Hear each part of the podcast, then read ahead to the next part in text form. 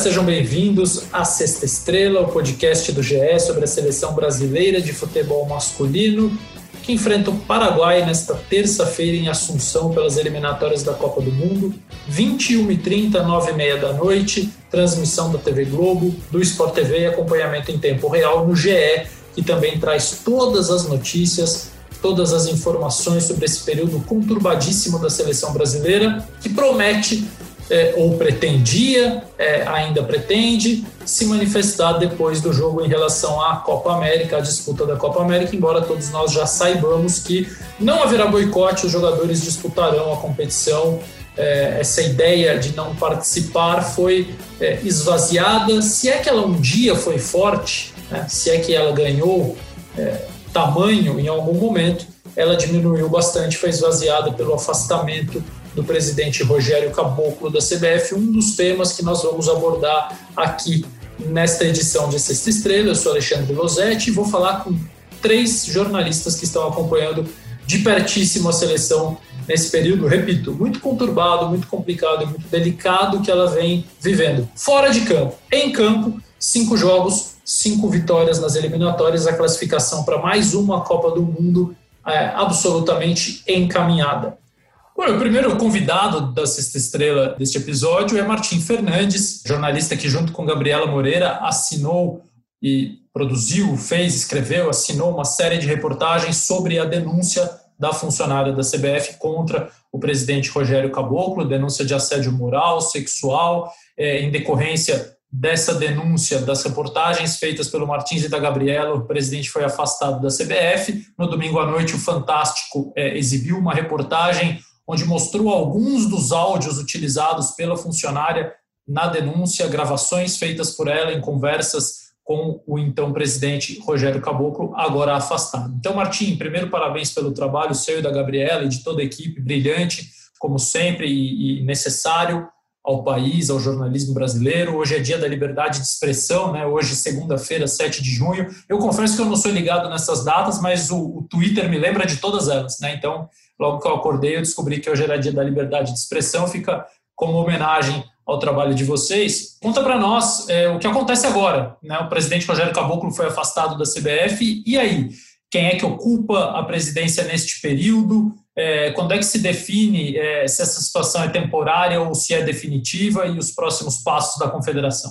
Bom, essa, esse afastamento dele é temporário, ele dura 30 dias mas todo mundo na CBF aposta, prevê que ele vai se transformar num afastamento definitivo porque Rogério Caboclo não reúne as condições é, morais, políticas, jurídicas para retomar o comando, a presidência da CBF, embora ele ainda acredite que sim, ele nega ter cometido os assédios, os abusos, mas ninguém leva a sério essa possibilidade.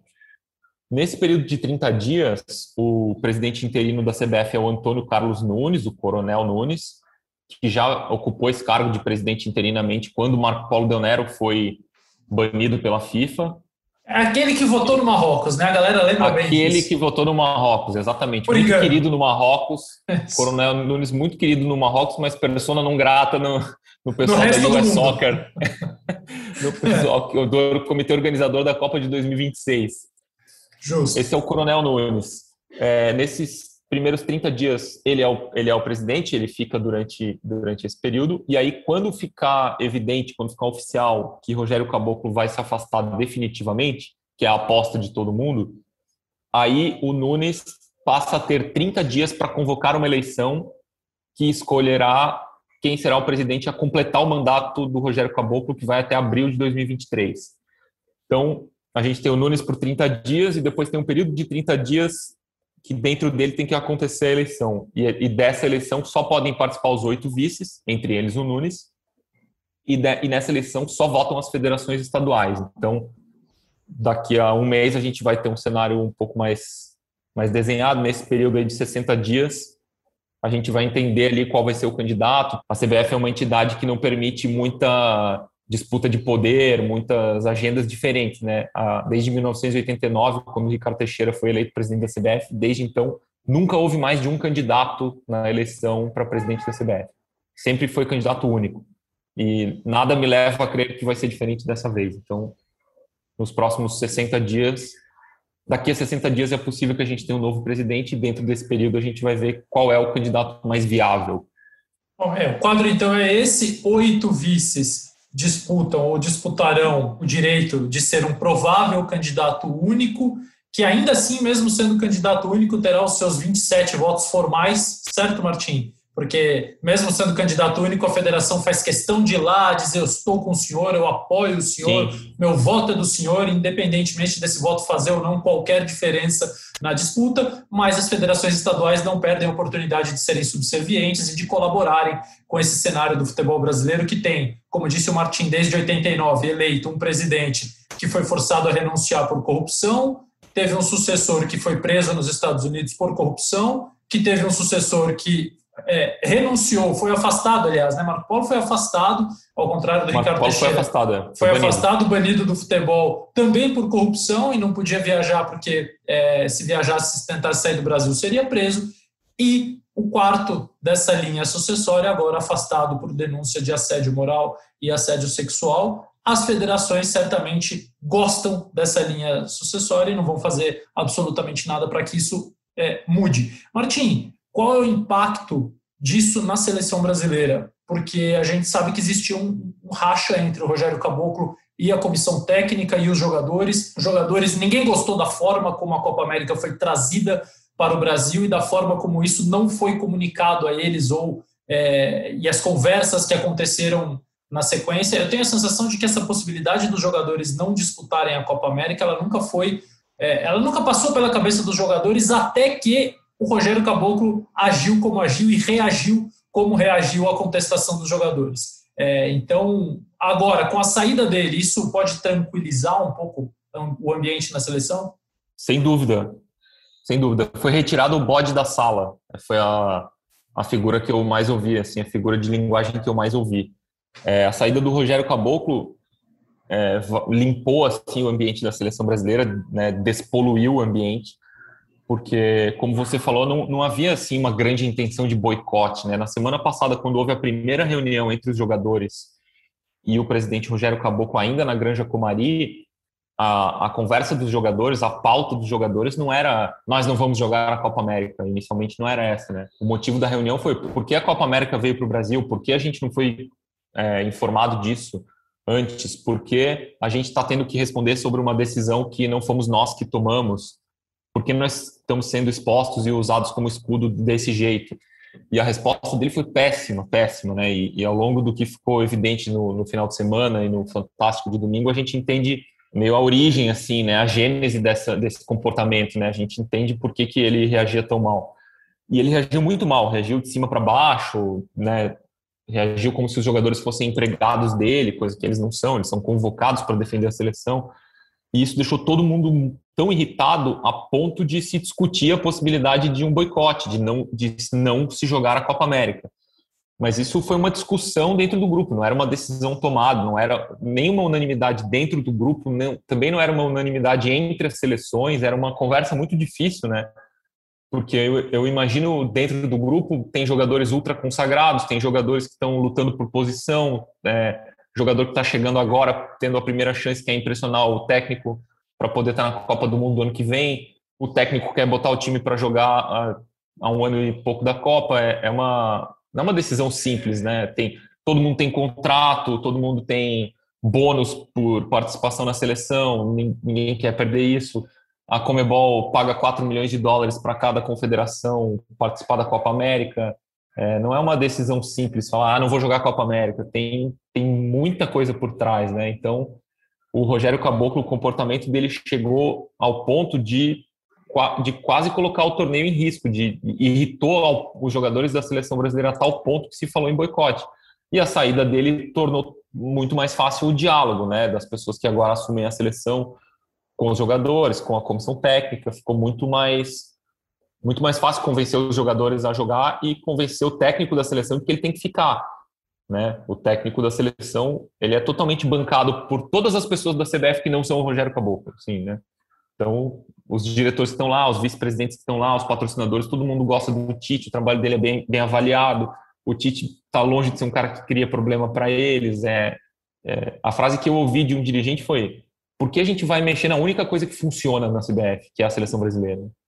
E isso valia para o Tite e para a Pia, né, técnica da seleção feminina. Né, esses dois personagens são intocáveis. Então, eu ouvi isso e, e então respondendo sua pergunta aqui de maneira um pouco longa e atabalhoada, muda a saída dele muda totalmente o ambiente da seleção porque os jogadores e o técnico se sentem muito mais respaldados por quem está lá. Jamais atabalhoado, Martim. Pelo contrário, você me poupou de te fazer novas perguntas nesse dia que você está atarefadíssimo. Nesse dia não, né? Nessa sequência de dias em que você não para de trabalhar e trazer informações em todas as nossas plataformas. Você já respondeu todas de uma vez, mas como eu sou chato, eu vou terminar com uma última. É, sobre o comportamento do Caboclo é o seguinte: quem viu aquele vídeo vazado de como ele lidou com os dirigentes dos clubes, os presidentes dos clubes, e quem viu a reportagem do Fantástico e viu como ele lidou com a secretária que fez a denúncia contra ele, imagina como ele lida com as pessoas. Não parece ser uma especialidade do presidente Rogério Caboclo da CBF lidar com pessoas e esse maltrato causou realmente um desgaste grande com os jogadores. Martim, você que sabe tudo de CBF, para fechar, você vê um nome despontando entre esses oito vices como um cara assim, é, esse tem mais possibilidade de angariar o apoio dos demais e se transformar num candidato único. Eu ouvi falar muito no Castelar, ex-presidente da Federação Mineira de Futebol. Você acha que ele é o nome ou pode ter uma briga aí para suceder o Caboclo? Esse nome do Castelar eu ouvi lá atrás, quando a gente começou a apurar essa história, quando começaram a, né, a gente começou a ouvir os primeiros rumores de que tinha uma crise dentro da CBF que poderia terminar com a, com a saída do Rogério Caboclo. Lá atrás, naquele momento, o nome do Castelar Guimarães era o mais falado, assim como uma solução é, pacífica, assim, que não teria, não geraria nenhum grande, grande ruído. Mas quando a situação vai se aproximando assim de um desfecho, né, que aconteceu nesse domingo com o afastamento, aí já começam a surgir outras outras vozes falando em outras direções, né? Então tem os caras mais velhos que que olham para o Castellari e, pensam: ah, esse cara é muito novo, ele acabou de chegar, ele precisa de mais tempo. Muito novo na CBF é o quê? Uns 70 anos de idade? Ele, o, o Castellari é um cara jovem, ele deve ter uns é. 40 anos, assim, talvez ah, menos. Okay. Mas tem gente que fala: ah, o cara chegou agora, já quer sentar na janelinha, tal, tem, tem isso. Então, é, tem alguns outros nomes. O Fernando Sarney, que é vice-presidente há mais tempo, ele é vice-presidente da CBF há quase 30 anos, ele tem, tem trânsito internacional muito bom, ele está no conselho da FIFA, está no conselho da Comebol, é um cara muito bem relacionado internacionalmente, mas que em outras oportunidades não quis. Por exemplo, quando o Marco Polo assumiu, é, caiu, né, banido, teve gente que tentou indicá-lo e ele não quis, para não se expor. É um cara que prefere ficar nos bastidores, não é um cara que gosta muito de aparecer. É, tem gente que fala no Francisco Noveleto, lá do Rio Grande do Sul, que já tentou ser presidente da CBF, ele, ele era um cara que não gostava do Marco Polo, tentou se, se viabilizar candidato lá atrás, não conseguiu, também voltou um pouco para a sombra. Então, assim, a gente não sabe. Tem nos últimos, nas últimas semanas ficou muito evidente a participação, do, a influência do Marco Paulo Nero nas decisões tomadas na CBF. Né, o, o Rogério Caboclo foi apresentado, né, o, foi, foi mostrado ao mundo como um cara assim meio guiado, segui, é, guiado pelo, pelo Marco Polo Deonero. Então a gente não sabe qual vai ser a influência do Marco Polo nessa eleição. Ele ainda vai orientar os votos das federações estaduais, ou se os caras vão perceber que é muito ruim ficar ligado a ele, vão tentar uma, uma jogada mais independente. Então tem alguns tem alguns critérios, alguns aspectos que ainda não estão evidentes assim. A gente está conversando aqui na segunda-feira, dia seguinte à queda do Rogério Caboclo, e neste momento eles estão reunidos lá na CBF vendo o que fazer, sabe? É uma é um momento de crise que com um desfecho não não muito evidente ainda. Bom, nós entendemos quem tem resistência a ser presidente da CBF, de fato tem sido perigoso nos últimos tempos e é, temos a certeza, né, Martim, que a FIFA está de olho no Brasil, né? Porque primeiro surge um presidente banido do futebol e revela-se ao mundo que ele ainda tem influência grande nos rumos do futebol brasileiro. Depois, é, um vice-presidente da República, um senador da República que é filho do presidente, começam a fazer críticas ao técnico, sugerir mudanças em comissão técnica. Então, são coisas que a FIFA não aprecia. Alguém banido do futebol é, participando diretamente, é, tentativas ou sugestões de interferência por parte de governos federais. Então, certamente, o futebol brasileiro está ali na mira da FIFA, não, com os olhares belos que já, tive, que já teve o mundo o futebol brasileiro, né? Algo mais, Martim, que eu deixei de te perguntar ou posso te deixar trabalhar? Essa. Não, estou trabalhando aqui. Essa. Mais. Essa. Essa história da FIFA, né? É, a, a, presença do Marco Paulo Donero causou muito, muito incômodo em Zurique, né? Porque os caras olham e falam: tem um cara, tem um sujeito que a gente baniu do futebol e ele continua dentro, é isso? Vocês não estão respeitando minha decisão? É um negócio meio constrangedor para todo, todos os envolvidos ali. Então, a ver como talvez a, a, saída de cena do Rogério Caboclo agora acalme os ânimos, né? Tipo, ah, era uma coisa dele, pessoal, vamos ver como vai ser com o próximo, enfim. Tem, tem, muito, tem muito de teatro nesse, nesse mundo, né? Também tem muito de aparências, assim. Então vamos vamos ficar sabendo conforme os próximos capítulos forem se desenrolando. Pois é, cientes de que a FIFA também não é, é a, a entidade mais generosa, boazinha e correta e da história, né? A FIFA tolera algumas alguns deslizes historicamente, digamos assim. Martim, obrigado mais uma vez, parabéns pelo seu trabalho e da Gabriela. É, continuamos contando com ele para os próximos tempos, para quem sabe as coisas melhorarem. Legal, Lozete, um prazer participar do Sexta Estrela. Um abraço para todo mundo. Bom, agora a gente vai a Porto Alegre, onde está o Bruno Cassucci, setorista da seleção brasileira no GE. Ele está em Porto Alegre desde a semana passada, é, acompanhou no Beira Rio a vitória do Brasil por 2 a 0 sobre o Equador na última sexta-feira, gols do Richarlison e do Neymar, a quinta vitória consecutiva em cinco jogos da seleção brasileira nas eliminatórias para a Copa do Mundo do Catar. E nesta segunda-feira, dia em que gravamos esta edição de Sexta Estrela, o Bruno participou da coletiva do Tite, véspera do jogo contra o Paraguai. Cassucci, bem-vindo de novo. É, eu imagino que as primeiras perguntas todas da entrevista tenham sido sobre a crise da CBF, sobre o afastamento do presidente Rogério Caboclo. É, já conversamos com o Martim sobre isso aqui, sobre as acusações que o Tite tem, tem recebido, é, memes a favor e contra, né, uma loucura. O técnico virou personagem de rede social nesse final de semana sem ter falado absolutamente nada para isso, mas esse é o país em que vivemos. É, como é que ele reagiu? O que, que perguntaram e, e, o que, que ele respondeu sobre esses temas mais espinhosos, Bruno? Olá, Luzete, prazer em falar contigo. É, vamos lá do começo. Sobre Rogério Caboclo, o Tite é, reconheceu a, a, gravidade do caso, falou que sabe o, a, dimensão das denúncias, mas que isso não é da alçada dele, não é da alçada da seleção brasileira, que isso não compete a eles. É, falou que, em relação ao novo presidente da CBF, ele não teve nenhum contato, porque isso é feito pelo Juninho, coordenador da seleção. E, e eu perguntei sobre os ataques que ele recebeu, é, alguns indiretos de apoiadores, né, alguns em redes sociais e outros bem explícitos, como foi o caso do, do senador e filho do presidente Flávio Bolsonaro, como foi do vice Hamilton Mourão, que até falou que o Tite deveria pedir o boné e, e comandar o Cuiabá. É, e o Tite tentou fugir ao máximo dessas questões, não, não quis entrar no assunto. É, sobre esses ataques, ele falou que, que tem o, o, juízo dele, que tem a escala de valores dele, o respeito ao trabalho é, pela seleção e que a melhor maneira dele retribuir o carinho que recebe de, de parte do público, né, já que parte está atacando ele, é o respeito ao trabalho e que era nisso que ele ia se ater. É, também não, não foi muito objetivo quando a gente perguntou sobre o time. O Tite, é, pela manhã, a gente pôde ver o treino, mas não foi aquele time montadinho, né? A gente teve que tentar adivinhar o que o Tite está pensando é, e não quis confirmar se vai fazer uma, duas mudanças na equipe, mas deixou aberta essa possibilidade de alteração para o jogo contra o Paraguai nessa terça-feira. Bom, como o Tite mais não respondeu perguntas do que respondeu perguntas, acho que não vale a pena nós encaixarmos nenhuma dessas respostas dele. É, não acrescentaria muita coisa ao que nós podemos debater aqui, principalmente em relação à equipe, já que aos outros assuntos é, ele, ele não, enfim, não opinou, não se manifestou, não se, não se posicionou. Sobre o time. Só, só uma é... resposta legal, Luzete, desculpa, só um parênteses. É, ele foi perguntado se o treinador da seleção tinha que estar alinhado com o pensamento do presidente da República. Uhum. É, e aí, não necessariamente o, o, treinador da seleção brasileira e o presidente daqui, mas qualquer treinador. Quem quer que seja.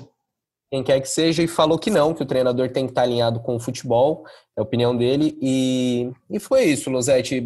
É, respostas é, como a gente já imaginava que seria mesmo, né? A gente Sim. não imaginava o Tite é, entrando em conflito a, a véspera, na, na, véspera de um jogo.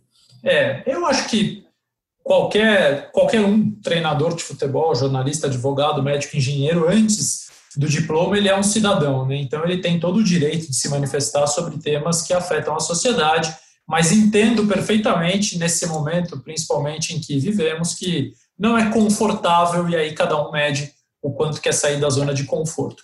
É, mas ele, ele já foi atacado sem nem, sem nem sem se posicionar, falar. imagina se posicionando, né? É, para parte do país, o Tite é um comunista, é, e para outra parte do país, ele é um herói que vai desafiar o atual governo. Enfim, vivemos realmente é, uma loucura, um delírio. Né? Alguns delírios são comunistas, outros é, não são, mas vivemos aí num delírio constante. Agora, importante, né, Cassus, que ele disse é, não ter sido ameaçado de demissão diretamente pelo presidente Rogério Caboclo em nenhum momento e também não ter tido nenhuma conversa com o Coronel Nunes ou com qualquer dirigente que, neste momento, pós-afastamento do Caboclo, é, tenha assumido funções diretivas na CBF, né? Exatamente, Losetti. E também o Rogério Caboclo, numa entrevista que deu à ESPN, também negou que tenha cogitado ou que pensasse em demitir o Tite é, nas últimas semanas. É, bom, não que possamos acreditar 100% nas negações que foram feitas hoje. O presidente da República, Jair Bolsonaro, também negou que tenha é, feito ou tentado fazer qualquer interferência sobre técnico da seleção brasileira. É, usou aquele termo famoso dele, né, no tocante a técnico e tal, não tenho nada com isso aí, aquela erudição que lhe é peculiar, é, mas enfim, seguimos com o time, porque a gente viu um pouco do treino, né, Cassus, pela, pela transmissão da CBF TV, e para mim ficou claro que ele mantém a linha de defesa, porque ele treinou com ela junta num dos dois times no treino tático, um campo reduzido. Ele manteve Danilo, Militão, Marquinhos e Alexandro. Eu imaginava que o Lodge pudesse voltar, agora tenho certeza que não. Continua Alexandro. Esse time tinha ainda o Casemiro, porque é normal que ele treine com o primeiro volante junto com a linha de quatro, eles fazem parte de um sistema macro ali defensivo e tinha o segundo volante, era o Paquetá, correto? Nesse time, o Paquetá. É, e aí à frente eram jogadores que, em tese, começam o jogo no banco de reservas: Everton Ribeiro, Everton Cebolinha, Vinícius Júnior e o Gabigol. A presença do Gabigol nesse time me leva a crer que ele não será titular contra o Paraguai em Assunção. É, você vê da mesma forma? É esse meu entendimento, Losete, porque o outro time, o time sem colete, tinha o ataque que a gente entende que vai ser titular, né? Que tinha o Neymar, que tinha o Richarlison e tinha o Gabriel Jesus. Jesus atuou aberto na ponta direita, o Richarlison na ponta esquerda e o Neymar um pouco mais centralizado. É, o meio de campo era formado pelo Fabinho, Fred e o Roberto Firmino atuando um pouco mais sequado, atuando como um 10. É, eu acho que a, a pelo menos para mim, a principal dúvida é no meio, Losetti. Se ele vai de Casemiro, Fred e Roberto Firmino, ou se ele. É, é, talvez o Paquetá de segundo volante no lugar do Fred, ou se ele vai com o meio de campo que começou o jogo contra o Equador na última sexta-feira. No treino de domingo, que eu da antivéspera do jogo, que também costuma ser um indício da escalação é, pelo Tite, é, ele manteve, ele usou Casimiro, Fred e Paquetá. É, a gente tentou arrancar do Tite na coletiva qual seria a formação, ele não abriu. É, seu palpite é que ele mantém o meio ou que ele vai fazer mudanças também? Olha, é, eu acho que ele vai mudar. É, eu acho que ele vai mudar. Esse treino de hoje, o Tite é um cara muito. Principalmente quando, quando a seleção se reúne e ele não tem tempo, ele não costuma perder um treinamento para usar uma formação ou para usar conexões que ele não vai utilizar no jogo. É, complica a nossa situação essa informação do Cassucci, que ele usou um meio campo diferente no, no domingo. É, mas eu fiquei com a sensação, vendo o treino de hoje, que ele vai manter a linha defensiva e vai mexer no meio campo e no ataque. É, Para mim, a escalação da seleção brasileira seria Alisson, Danilo, Militão, Marquinhos e Alexandro, Casemiro, Fred, Roberto Firmino, é, Gabriel Jesus, Neymar e Richarlison, é, com Jesus numa, na ponta direita, Richarlison na esquerda, Neymar e Firmino flutuando por dentro, Fred é, que não fez um bom jogo, na minha opinião, contra o Equador, mas tem maior condição de dar uma sustentação defensiva do que o Paquetá. O Paquetá fez isso bem, mas num momento do jogo em que as coisas já estavam diferentes, em que o Equador já estava desgastado fisicamente. É, então, me parece que o Brasil vai com essa formação para tentar derrubar um tabu. Né? Desde 1985 não vence o Uruguai em Assunção, só, vitórias, só derrotas e empates é, desde então. É, Cassucci, seis jogos, é, se o Brasil vencer a, a, sexta partida, chega aos 18 pontos e encaminha muito bem a classificação para a Copa América, para a Copa América, para a Copa do Mundo e do Qatar em 2022. E aí tem Copa América logo na sequência. É, quando é que o Tite anuncia a lista da Copa América, a lista de convocados? Porque ele pode acrescentar jogadores, ele pode fazer mudanças em relação a essa atual que está com ele. Qual é o planejamento, qual é a programação dele em relação a isso? Ó, o planejamento da seleção é o seguinte: joga nessa terça-feira. Na quarta, ainda no Paraguai, pela manhã, é, quem quiser se vacinar, porque ficou optativo, né? Jogadores é, que não são obrigados a se vacinarem para disputar a Copa América, mas quem quiser se vacinar já pode se vacinar lá no Paraguai, na sede da Comebol. Também na quarta-feira o Tite vai anunciar os convocados para a Copa América. E aí esses jogadores é, voltam para São Paulo e são liberados é, para se apresentar, inclusive, a seus clubes. O Flamengo espera contar com esses jogadores na partida de quinta-feira. O Palmeiras também é, pode ter o Everton como titular contra o CRB na, na noite de quarta. E aí, os 28 convocados se apresentam somente na sexta-feira em São Paulo, onde a seleção se prepara para a estreia na Copa América no domingo contra a Venezuela. Em Brasília né? Em Brasília. O jogo exato. em Brasília, o jogo contra a Venezuela em Brasília. Pois é, nada faz. Em Brasília, muito... a preparação em São Paulo, exato. É, nada faz muito sentido nessa Copa América. Ela foi decidida, ela foi trazida para o Brasil duas semanas antes da abertura.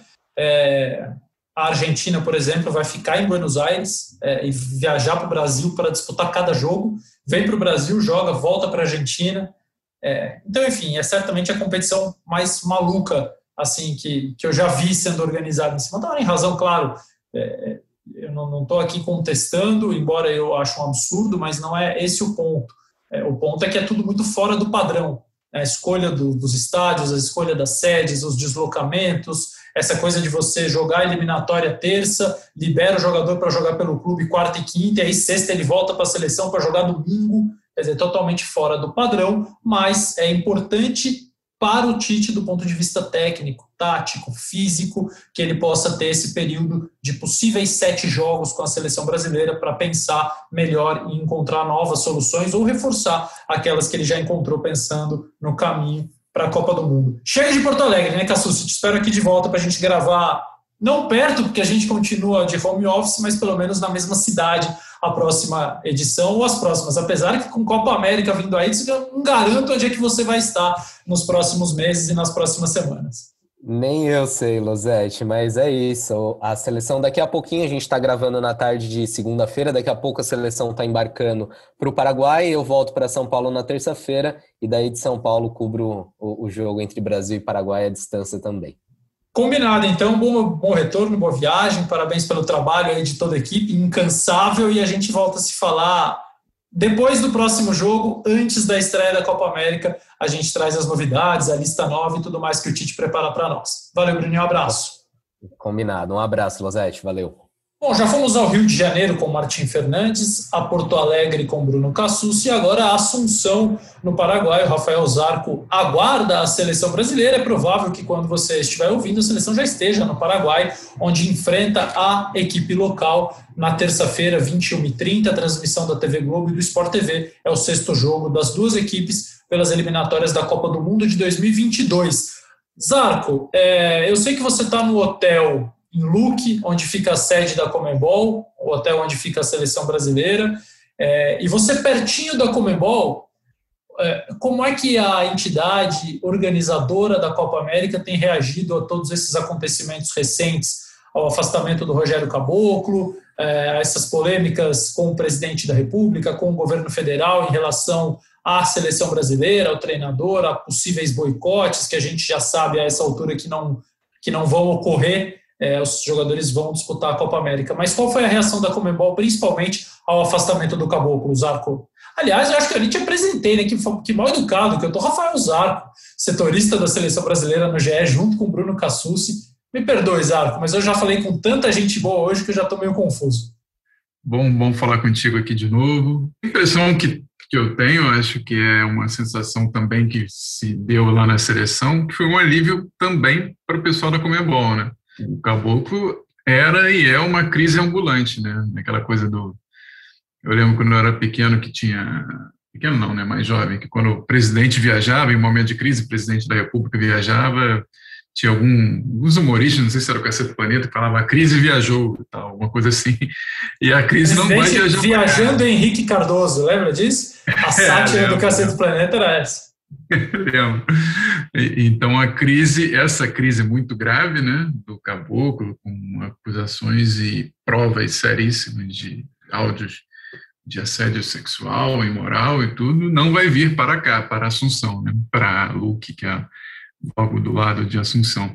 Então, isso gerou um, um óbvio alívio, né? não ter, já com tantos problemas para se resolver, não ter um a mais para lidar. Por exemplo, você imagina o, o Alejandro Domingues, que é o presidente paraguaio da, da Comebol, ter que falar sobre um caso de assédio sexual e moral de um presidente da, da organização e da CBF e tal. Ele vai ter que falar, mas menos mal que ele está afastado. Ele vai falar, ele vai se sair mais ou menos como o Tite falou hoje, falando, ah, é um caso grave, tem que ser apurado e as coisas, vou aguardar as coisas. Então, então de toda maneira, é, é um alívio, tenho certeza que é um alívio. Eu senti isso quando as pessoas souberam que ia ter o áudio, né, que a imprensa brasileira, os nossos repórteres e Gabriela Moreira, Martim Fernandes tiveram áudio, foi um alívio e uma curiosidade de saber a que ponto eram né, os áudios, né, como era grave, e todos tiveram noção, né. Pois é, é, a Copa América, quando o Zarco cita, além de todos os problemas que já existem, ele fala um pouco daquilo que, que eu e Cassucci debatemos há pouco, é, como é fora do padrão esse torneio, que vai começar de repente, num lugar onde ninguém imaginava que seria, com uma preparação totalmente inadequada, com países viajando jogo a jogo e voltando para os seus países. É, enfim, o Alejandro Domingues, que é, quem pariu que o embale, né? Quem pariu a Copa América, que o embale caberá ao Alejandro Domingues, a essa diretoria interina da CBF e ao governo federal do Brasil. Zarco, como é que está a questão da Covid em Assunção? É, vocês notaram alguns cuidados? Desde quando você está aí? Quando é que você chegou? E como é que é, você está vendo a, a, prevenção do país, o tratamento do país em relação a isso? É, eu vou ficar exatamente uma semana. Cheguei na última quinta-feira, dia 3 de tarde, e achei curioso, assim, uma coisa que eu não via, sinceramente, no Rio de Janeiro, onde eu moro. É, e, não, não sei se em São Paulo tem, é, todos os lugares que eu fui aqui, desde o aeroporto até o mercado onde eu fui aqui perto de beira de estrada, um mercado assim grande até, mas outro menor que eu fui também para comprar coisa, para comer, enfim. Eles montaram os paraguaios, é, não sei se é uma coisa de prefeitura, enfim, departamento, que é como chamam estados aqui, né?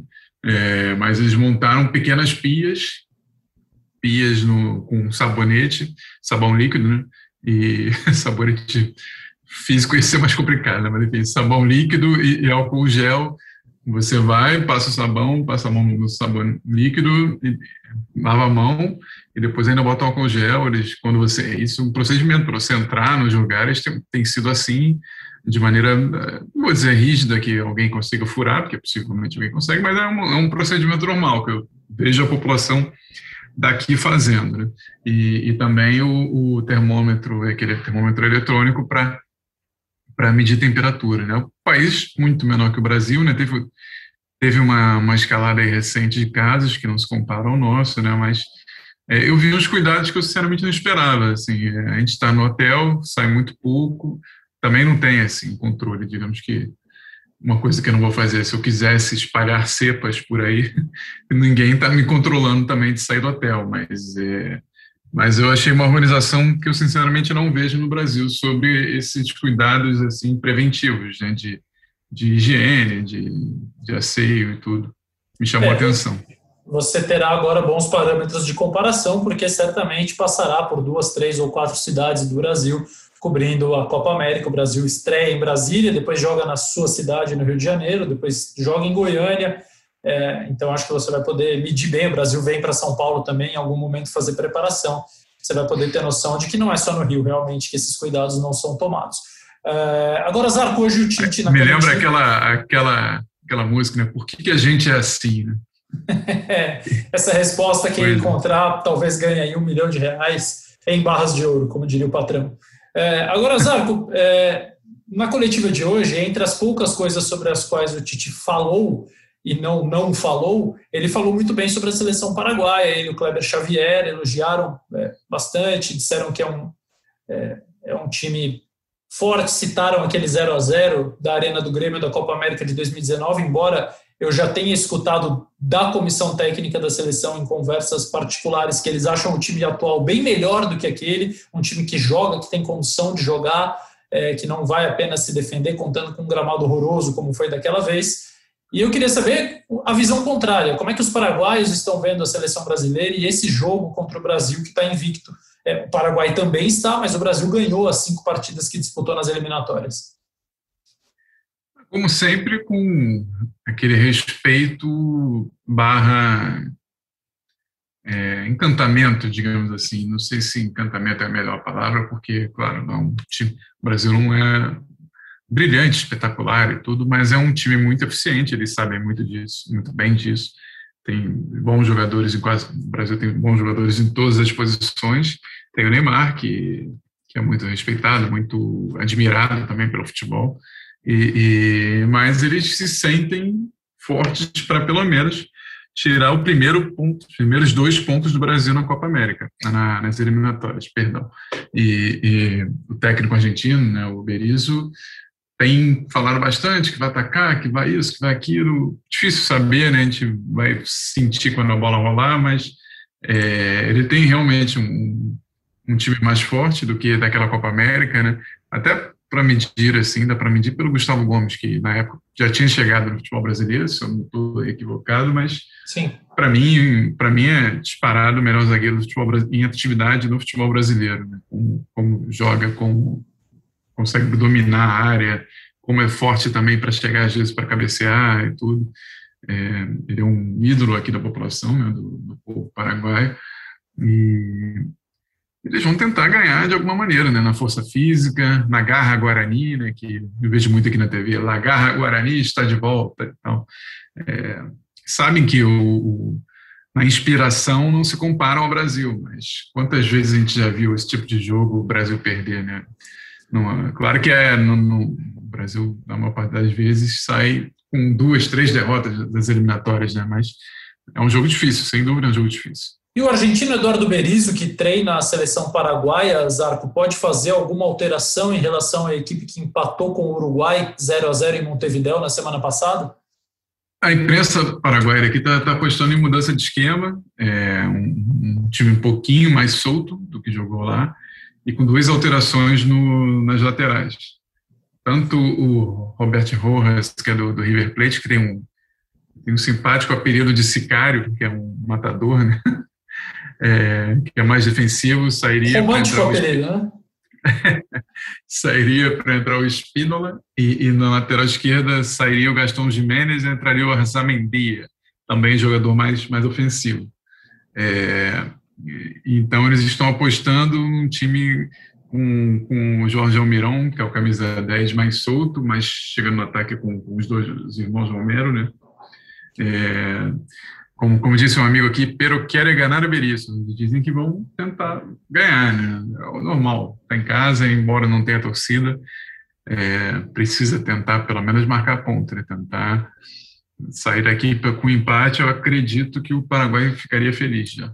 Bom, penso que tanto melhor para a seleção do Tite se o Paraguai realmente colocar mais jogadores ofensivos e quiser jogar. O Brasil se defende extremamente bem, é absolutamente sólido e com espaço é, a gente sabe do que são capazes Neymar, Richarlison, e aí é, a gente vai ver quem é que completa esse ataque. Agora há pouco, com o Cassus, eu apostei em Gabriel Jesus e Firmino, nos lugares do Gabigol e do Paquetá, por causa do treinamento feito hoje, onde ele alinhou a defesa titular de um lado e colocou Neymar e Richarlison do outro, e junto a Neymar e Richarlison estavam Gabriel Jesus e Firmino. Então, é uma aposta sobre um time que ele não mostrou claramente no treinamento e também não confirmou na coletiva. Zarco Cassucci deu uma pincelada no assunto, mas eu queria encerrar esse nosso papo com você explicando exatamente a questão da vacinação. É, acho que quem joga na França já se vacinou, né? São três atletas. Os demais, se quiserem, podem tomar a primeira dose no dia 9, quarta-feira. É isso mesmo? E, e, aí, como é que ficaria a questão da segunda dose? Já há uma definição se eles poderiam tomá-la no Brasil ou não?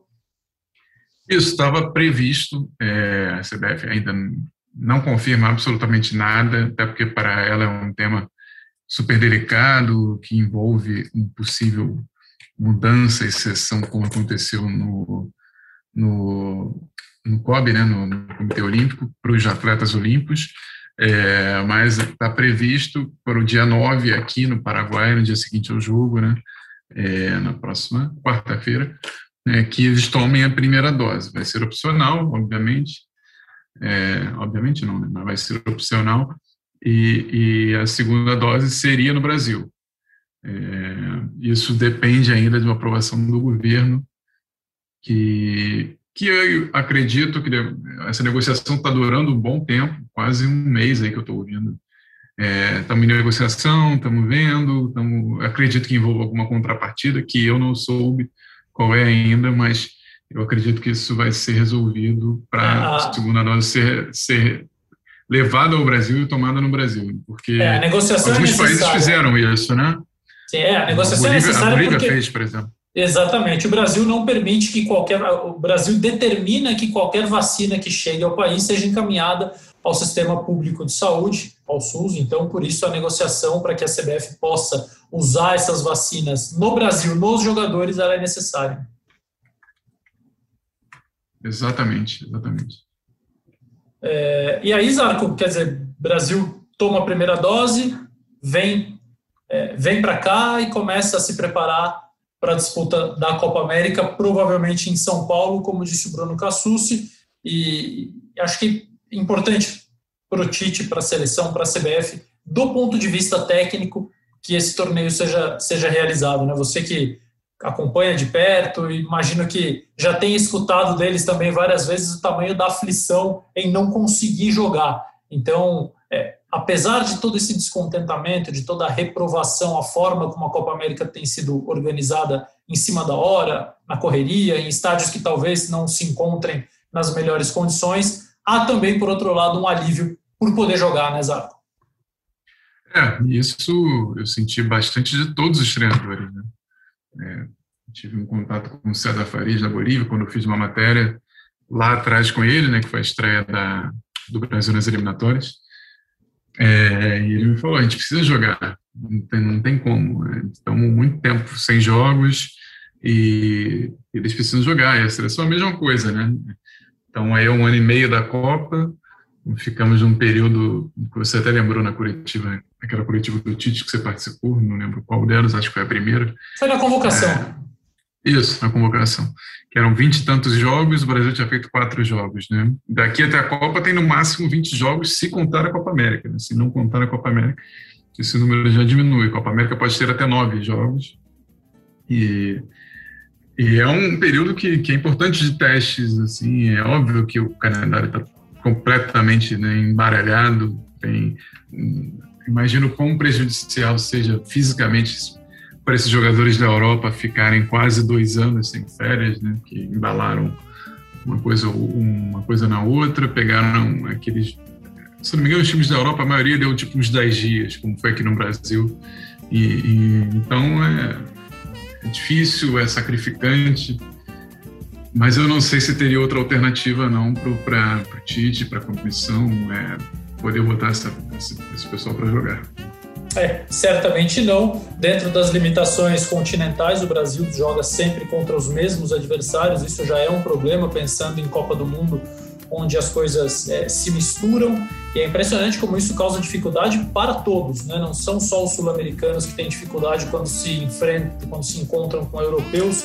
Eu estava estudando é, a fase de preparação das seleções que vão disputar a Eurocopa porque, enfim, a Sport TV transmite todos os jogos da Euro, é, então a gente estava ali analisando e, e praticamente os europeus só enfrentam a si mesmos, um contra o outro o tempo todo, mas às vezes surge um amistoso contra o México, derrota, contra a Costa do Marfim, empate, é, contra o Uruguai, derrota.